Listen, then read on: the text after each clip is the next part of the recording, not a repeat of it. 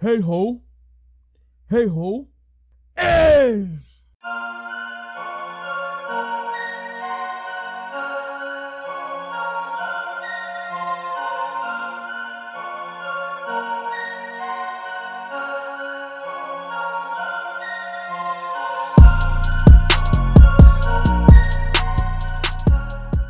Medo da crítica.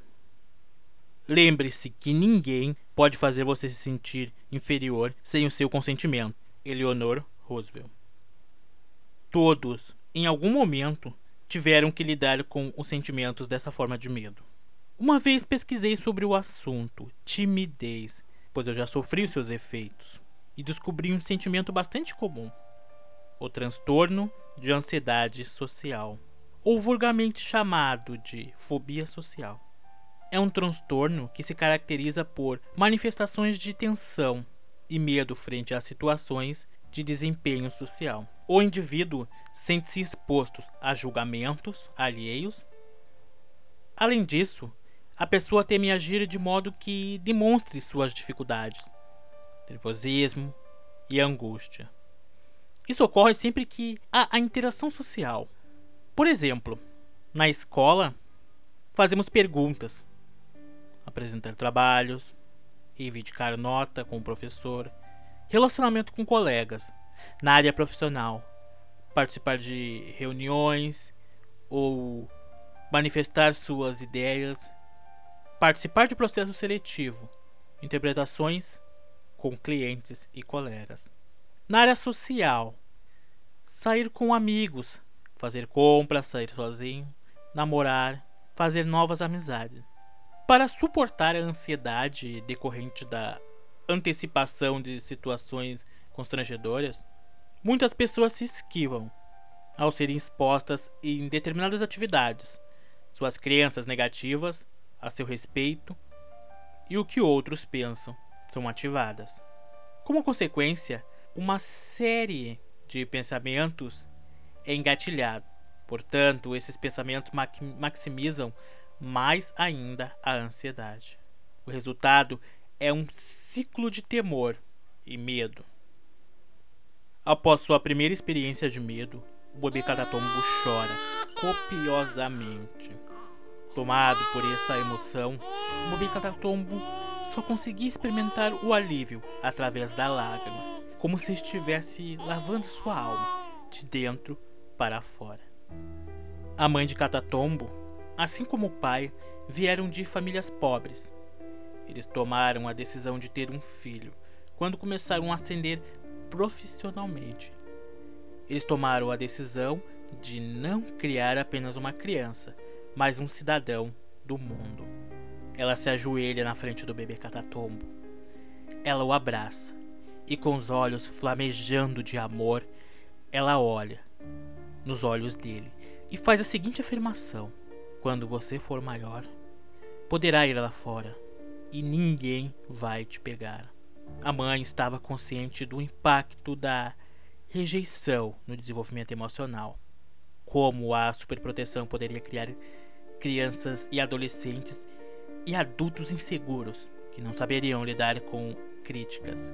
Entendia muito bem de inferioridade orgânica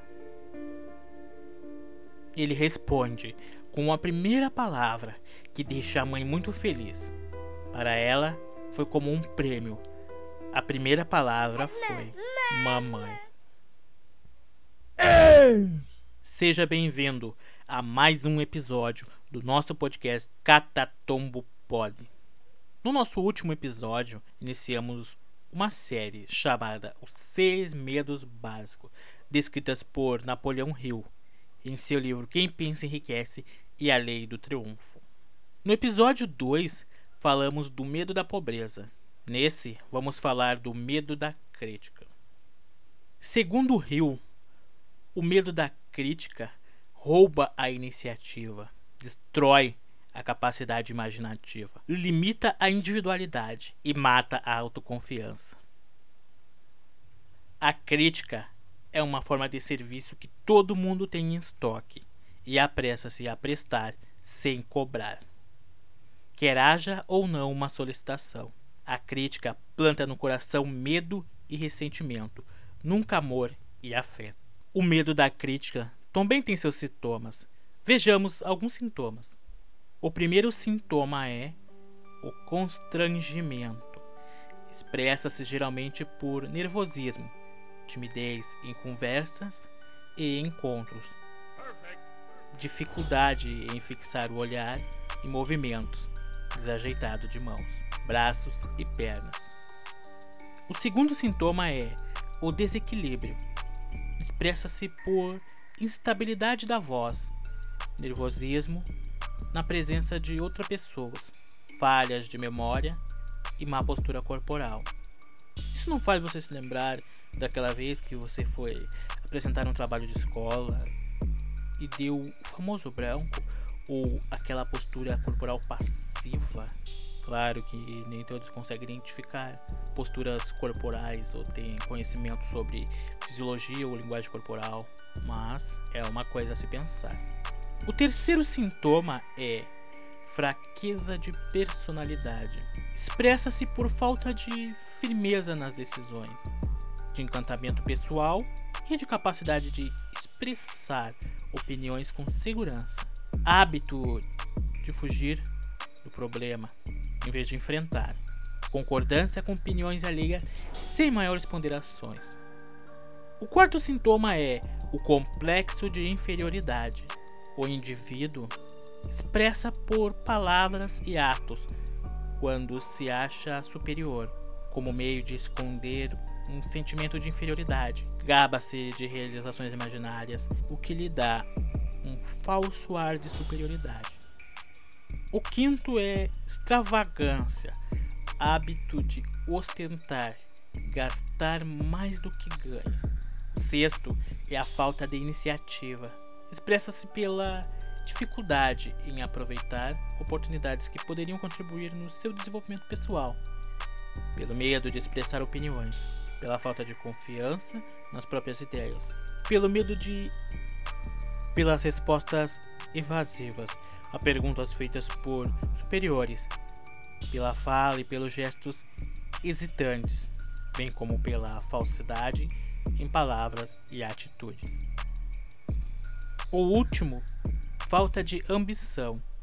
Expressa-se por apatia física e mental, pouca assertividade, lentidão na tomada de decisões, facilidade de sofrer influências externas, hábito de elogiar pela frente e criticar pelas costas, aceitação passiva das derrotas, abandono das tarefas ao menor sinal de oposição, suspeitas infundadas, fuga à responsabilidade pelos próprios erros e falta de tato nas palavras e atitudes.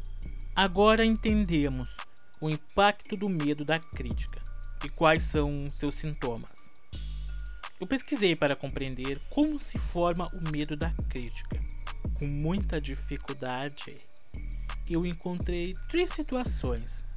A primeira é a rejeição. A criança não encontra na família ações para se desenvolver emocionalmente. A segunda situação é superproteção. A criança que é excessivamente mimada desenvolve na vida adulta um sentimento de insegurança. E o terceiro é a inferioridade orgânica. A pessoa se sente inferior por conta de algum aspecto físico e acaba transferindo isso para outros âmbitos da vida. Eu vou ficando por aqui. Tanto eu quanto você aprendemos muito nesse episódio. Gostaria de concluir com um pensamento de James Allen, relatado no livro Como o Homem Pensa. No oceano da vida, as ilhas que abençoam estão sempre sorrindo e as costas ensolaradas do vosso ideal esperam a vossa chegada. Mantei vossa mão firme sobre o leme do pensamento. No barco da vossa alma repousa o comandante mestre. Ele apenas dorme. Acordai-o. O autocontrole, a força. Pensamento reto é domínio. Calma é poder.